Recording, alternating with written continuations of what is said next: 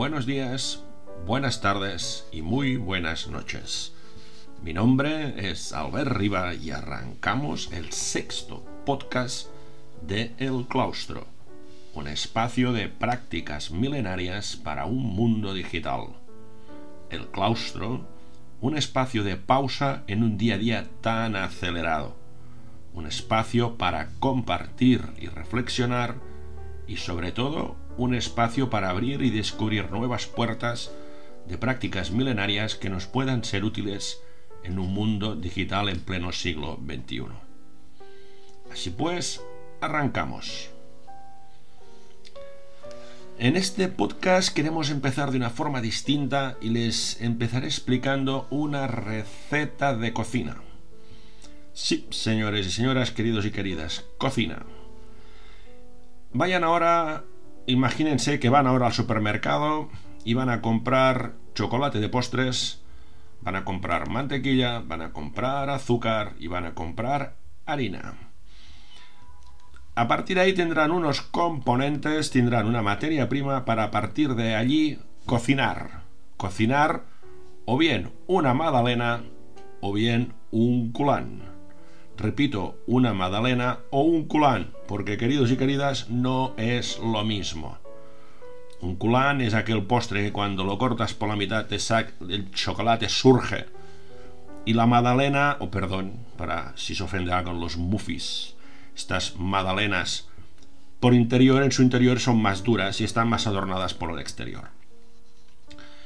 La base para ambos hace igual. Se funde la chocolate y la mantequilla al baño María. Posteriormente eso se mezcla, se le pone huevo y luego se le pone harina tamizada y se mezcla todo. Y con eso tenemos una base. Tenemos una base hecha y esa base es perfecta para generar o bien una magdalena o bien un culán.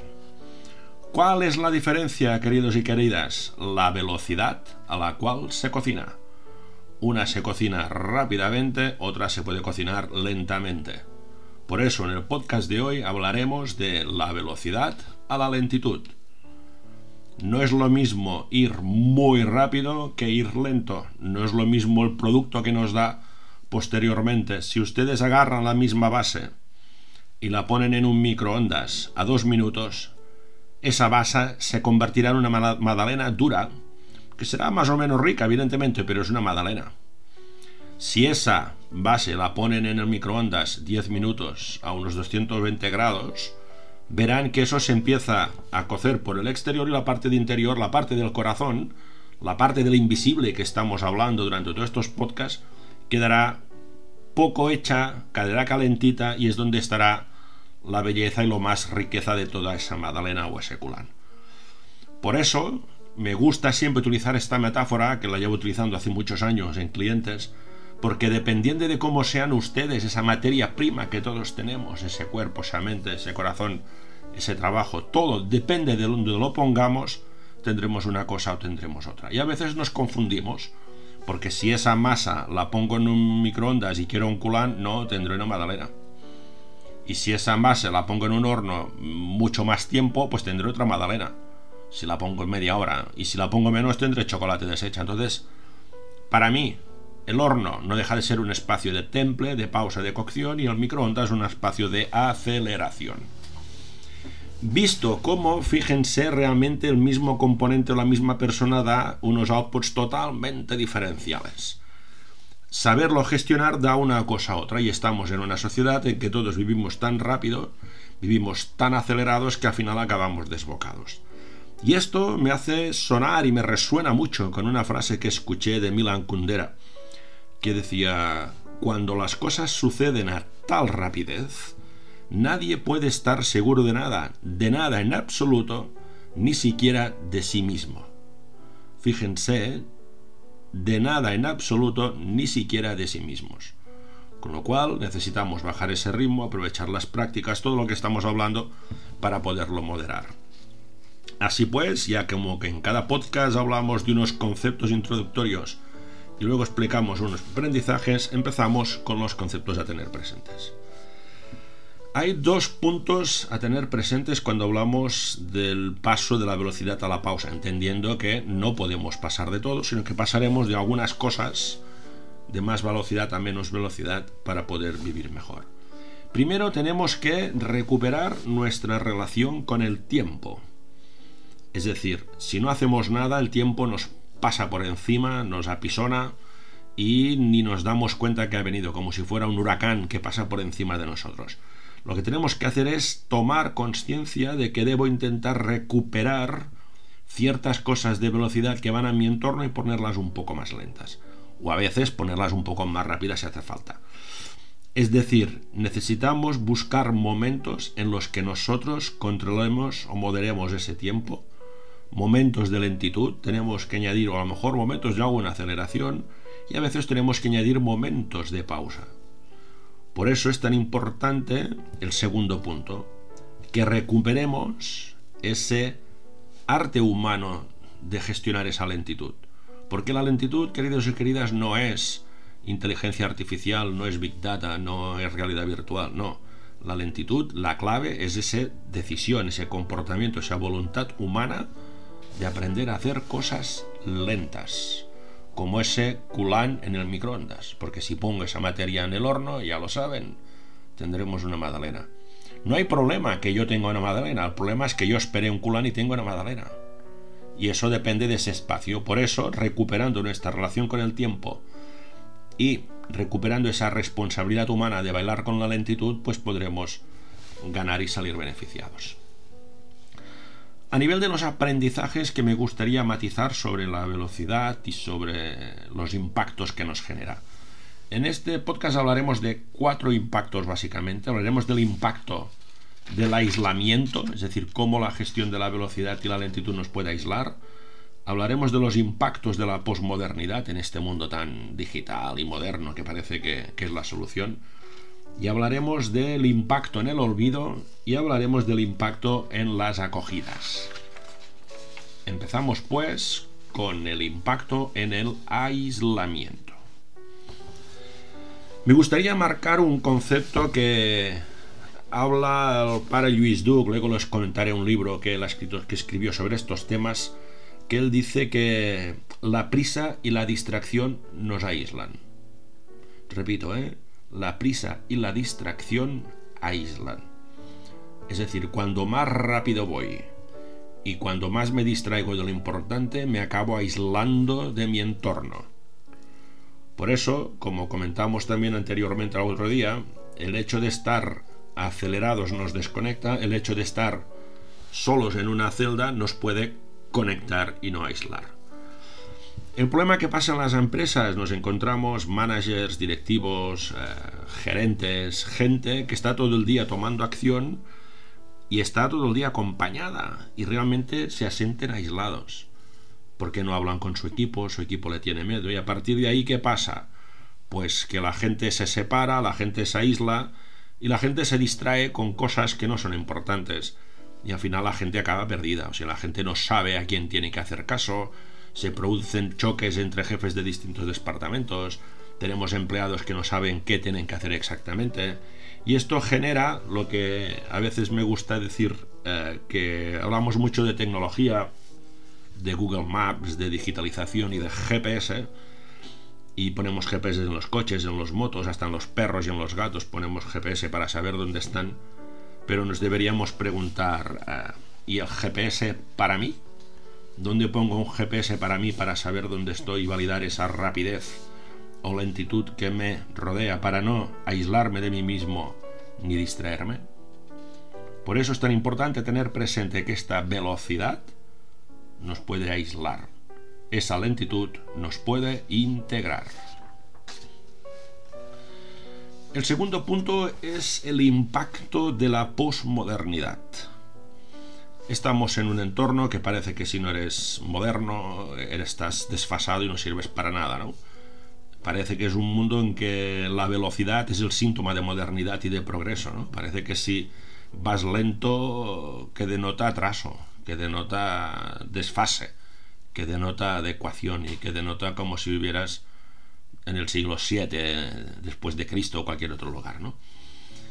Esto realmente es así, ¿eh? realmente es así. Por eso, por ejemplo, cuando yo empecé a ir a los monasterios, la gente me decía, ¿qué haces en los monasterios? Como si fuera un poco trastocado, porque es distinto, ¿no? Lo moderno a veces genera impactos fulminantes de todo tipo.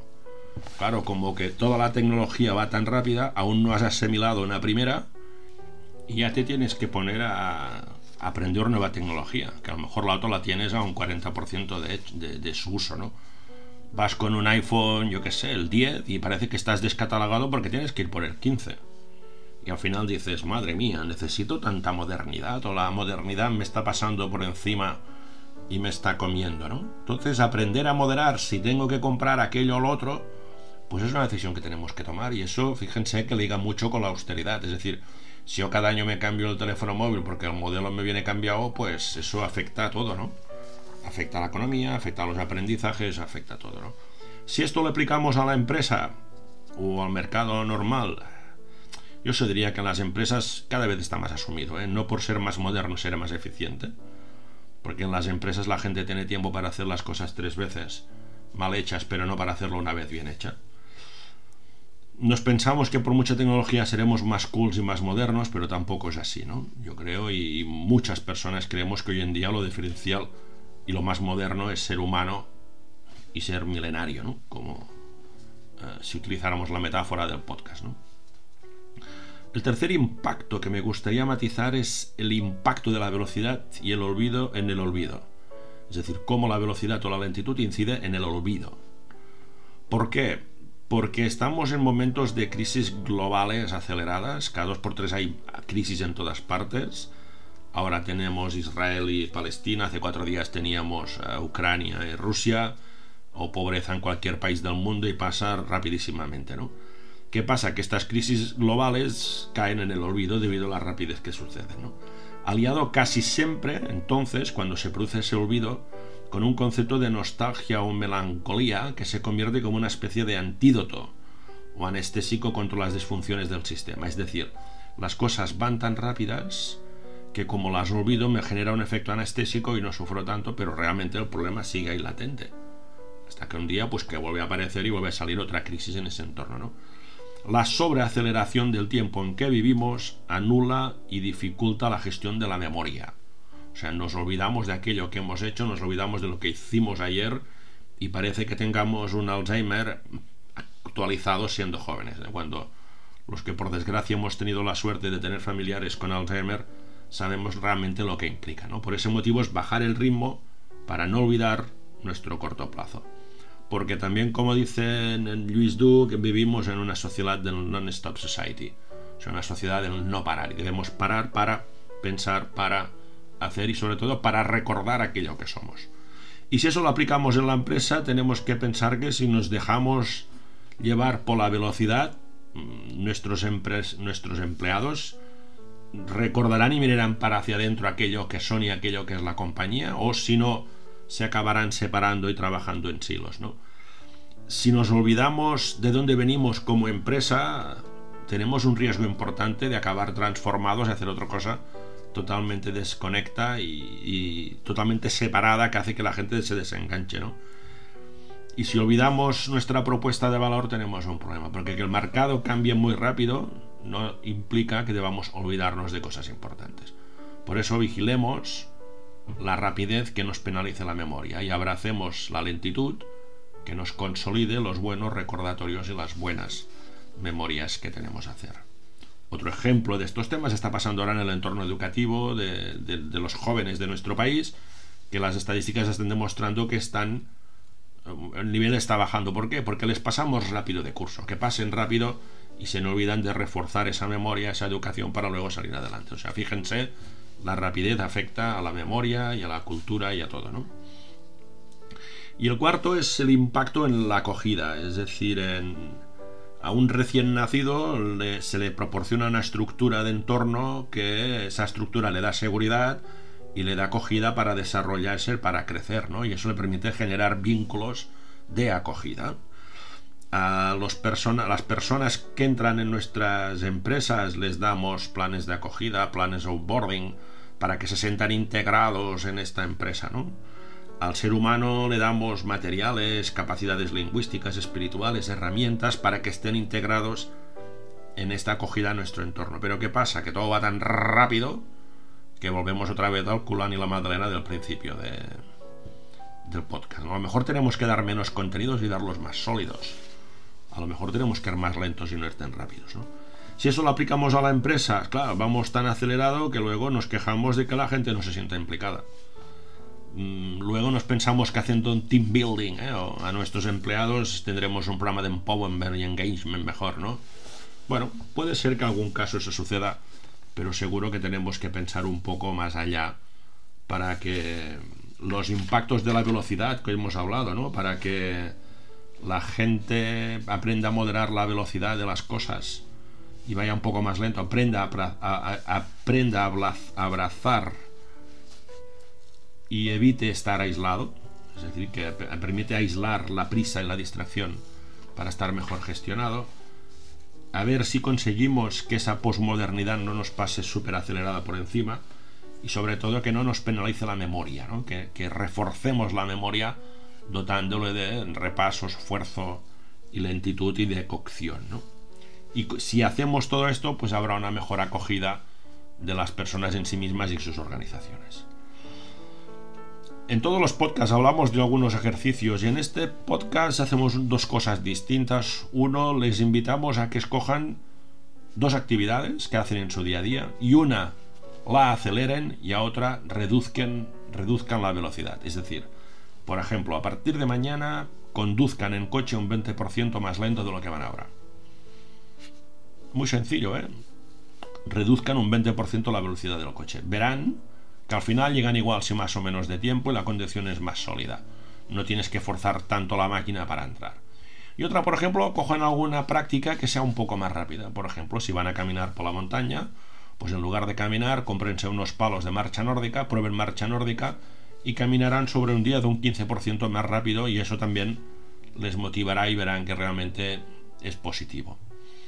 Y luego a nivel de libros, porque mientras hemos probado estos podcasts, las grabaciones que hemos, hemos dando, dando a personas que lo escucharan, y muchas me han dicho que aconsejar más libros, ¿no? que es un tema que les gustaba. Entonces, en este podcast les quiero aconsejar dos libros. Uno de Luis Duc, antropólogo y monje de Montserrat. Es un libro que se llama Vida cotidiana y velocidad, de la editorial Herder. Repito, Vida cotidiana y velocidad, de Luis Duc, de editorial Herder. Es un libro fantástico de habla de cómo incorporar estos conceptos de velocidad y lentitud en la vida del día a día de las personas. Y de ahí hemos sacado uno de los aprendizajes que hemos comentado en este podcast. Y el segundo libro se llama La pequeña teología de la lentitud de José Talentino Mendonça, es un cardenal portugués, y está publicado en Editorial Fragmenta. Repito, Pequeña teología de la lentitud. Libros muy interesantes de lectura amena y lectura que hace pensar, que es de lo que se trata, pensar y abrir puertas. Como conclusiones de este podcast, diríamos dos tenemos que hablar de ecología del tiempo. Ya lo hablaba también en uno de los libros de, estos monjes benedictinos, es decir, el bienestar necesita de ecología de tiempo. Al igual que aplicamos ecología en la electricidad, en la comida, en el transporte, es decir, mejoramos mejor esos tiempos, tenemos que añadir ecología en el tiempo. Cosas más cortas, cosas más lentas, cosas más rápidas, cosas más óptimas. Y esto al final, ¿saben que provoca? provoca bienestar. Porque tu percepción de hacer una cosa un 20% más lenta es mejor. Y tu cuerpo está mejor, ¿vale? Con lo cual, el bienestar también necesita ecología del tiempo. Y para acabar, quería comentar una frase de Blas Pascal que, que decía, dice, Toda infelicidad de los hombres se desprende de una sola causa. Una, ¿eh? El no saber estar tranquilos en la cámara. Repito, el no saber estar tranquilos en la cámara, Blas Pascal. Es decir, saber estar solos en la celda o en tu casa o los directivos en su despacho, estar tranquilos en su despacho para luego seguir operando correctamente. Como en cada podcast, al final les comento que estoy aquí para lo que quieran comentar. Cualquier duda, pregunta, propuesta, sugerencia, estamos abiertos. Mi mail es albert.albertriba.com, repito, albert.albertriba.com o cualquier de mis redes sociales. Y en el próximo podcast hablaremos de un tema que a mí me parece apasionante, que es pasar de los valores a las virtudes. Repito, de valor a virtud. Tenemos una sociedad que presume de valores y necesitamos una sociedad que demuestre virtudes. Esto es todo. Gracias a todos y a todas, queridos y queridas. Besos y abrazos.